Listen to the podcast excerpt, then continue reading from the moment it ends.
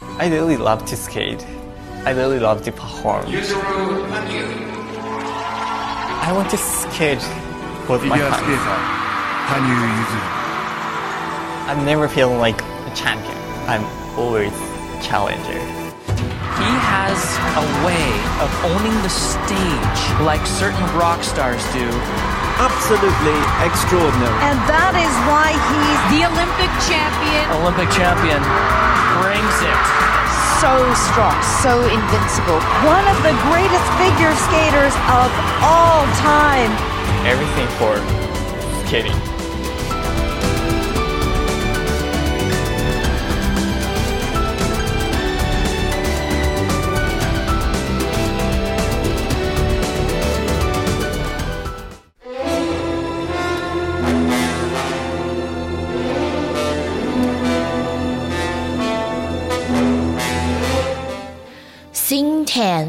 走向世界锦标赛，走向奥林匹克。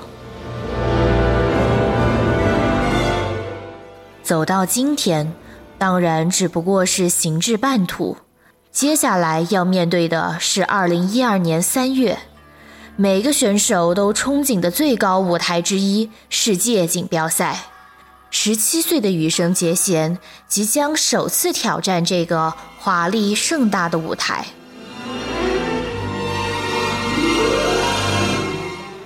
世界锦标赛上期待的事情有很多啊。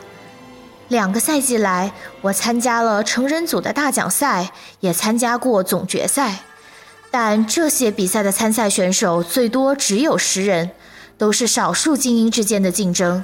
但世界锦标赛不同，既有顶尖的选手，也有不曾参加过大奖赛的选手，世界各地的选手云集于此。和我至今还未交过手的布莱恩·茹贝尔也会来，真的很期待能和各种各样的选手对战。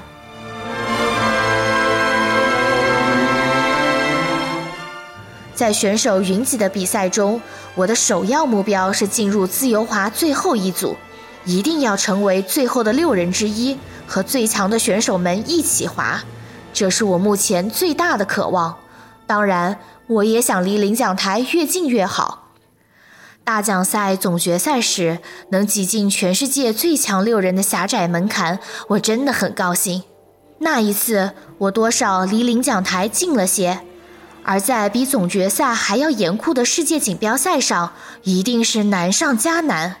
总之，先努力追赶前辈们吧。这和十七岁这个年龄没有关系，大家一样都是成人组的选手。我想作为一个成人组选手去迎接挑战。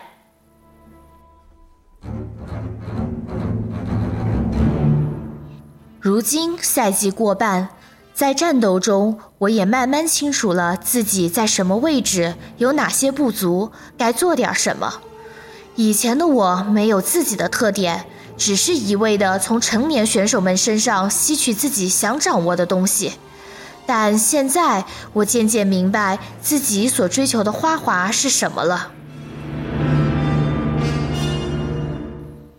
世界上有很多如陈伟群和大福那样优秀的选手，而我追求的是他们都没有的独有的东西，让大家觉得这就是羽生结弦的东西。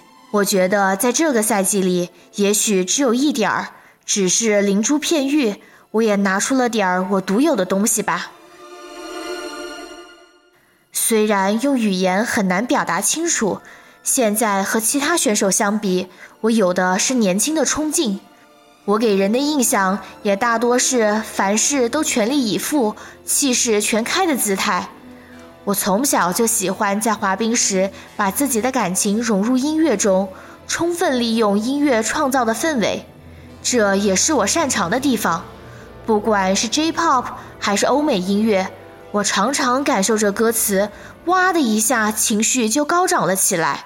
哪怕是不那么感性的古典乐，也会一边感受着音乐，一边从内心涌出某种情绪。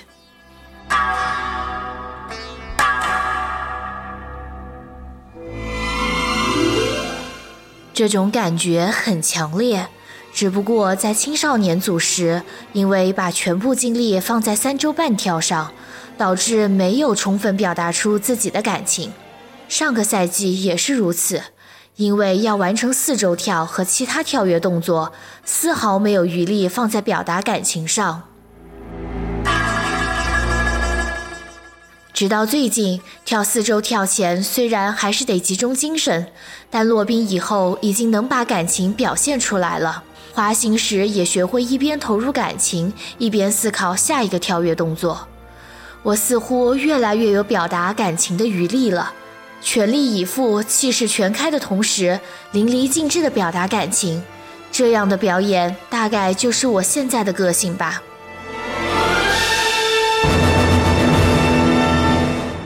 还有就是，虽说跳跃动作基本能发挥稳定，但四周跳还不能保持在每场比赛中完美发挥，所以我想先从短节目上下功夫。当然，滑行上的技术也还远远不行，我想尽可能接近陈伟群的水平。不，首先是好好的展现出自己目前所达到的滑行技术。还有就是为了达到完美，得继续增强体力，提高注意力。第一次的世界锦标赛，我会全力以赴完成表演的。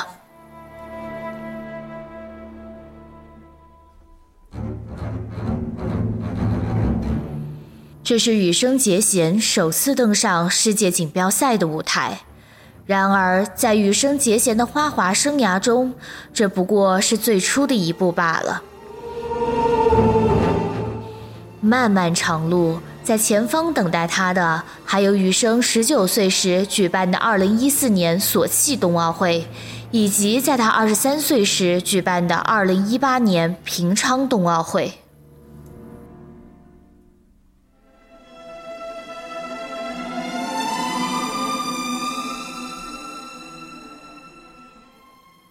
索契冬奥会，说真的，我脑子里还没什么概念。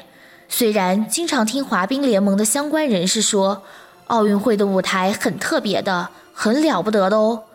我想，那一定是比世界锦标赛更加国际化的舞台。日本也好，全世界也好，一定有很多人来看我们的表演。而我们则会在大家挥舞着国旗，为我们摇旗呐喊的氛围中，作为国家的代表去战斗。那也一定会是一场最受关注也最受期待的比赛。我现在反而莫名期待着那份压力的到来，毕竟我是因为喜欢被大家关注，所以才一直滑冰的。如果有更多的人为我加油，我肯定会特别高兴。毕竟大家对我的花滑表演的期待，是我努力训练的动力。所以，对于能让我得到更多的期待、感受更大压力的奥运会，我十分期待。大的目标是拿到奥运会金牌，然后就可以光荣退役了。当然，这不是索契冬奥会的目标。索契冬奥会的时候，我也才十九岁，以不到二十岁的年龄拿男单金牌，这是很困难的事。真要拿到了，那可不就是打破世界纪录了？当然，索契冬奥会我也会尽我所能的，但考虑金牌的事，还是留到下一届奥运会吧。不过，在奥运会之前，我想先成为世界冠军。成了世界冠军的话，接下来我希望自己能一直赢下去。我之所以把普鲁申科当作英雄一般来尊敬，就是因为他一直保持着连胜。他并不是满足于一次胜利的选手，毕竟一次获胜可能是侥幸，也可能是奇迹。说到底，只有连胜才有意义。我在世界青少年锦标赛夺冠时，在青少年组总决赛夺冠时，其实并没有那么高兴。因为不管哪一个都不过是一次胜利而已，而且我很清楚，我还没有那样的实力。我也很清楚，因为大家都失误了，所以我才能夺冠。所有人都完美发挥的情况下还能获胜，这才是最酷的事。我很想知道那种真正第一的滋味，所以世界锦标赛也是如此。我不会满足于一次的优胜，我想一直赢下去。希望哪一天能实现完美的优胜。不过，就算实现了完美的优胜，在拿到奥运会金牌前，我也是不会满足的。我想，我会一直对自己说，还可以变得更强、更好。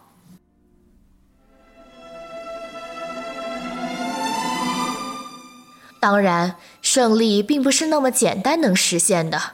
即使拿到一次冠军，也不意味着什么，因为到了第二年，周围的选手一定会变得更强。这是我在全日本青少年锦标赛夺冠后的一年切实感受到的事。只要有选手排在前面，后面追赶的选手们就一定会想着一定要超越他。这么一想，如果我原地停止不前，那么第二年百分之百会被其他选手超越。如果世界锦标赛夺冠，下一年斗志也许会变得相当松懈。但要真的夺冠了，下一次就必须超越夺冠时的自己。我的理想就是不断进行这样的战斗，在二零一八年的奥运会之前，我想一直这样战斗下去，不是获胜了就结束，而是获胜了那就下一场。之所以有这样的想法，大概是因为看到普鲁申科，觉得果然还是连胜才算酷，才让人憧憬吧。我一直想象着哪一天能立于世界之巅，但我不知道自己什么时候能达到顶峰，也或许终其一生，直到我的花滑生涯终结，我也根本达不到巅峰。但即便如此，像奥运会这样的盛会，我还是想去见识一下。在奥运会那样的压力下，我不知道自己会有多紧张、多不安。但好像连那份紧张与不安，我都期待的不得了。哪怕我永远是那个不成熟的我，哪怕我只能站在离优胜很远的位置，哪怕我只能站在离领奖台很远的地方，我还是想去见识一下。很多人看着我滑冰，为我加油，那样的奥运会，我一定要亲身体验一次。光是想到这些，我都会莫名的兴奋起来。能否出战奥运会？尽管这对我来说是很遥远的事，但我还是满心期待着它的到来。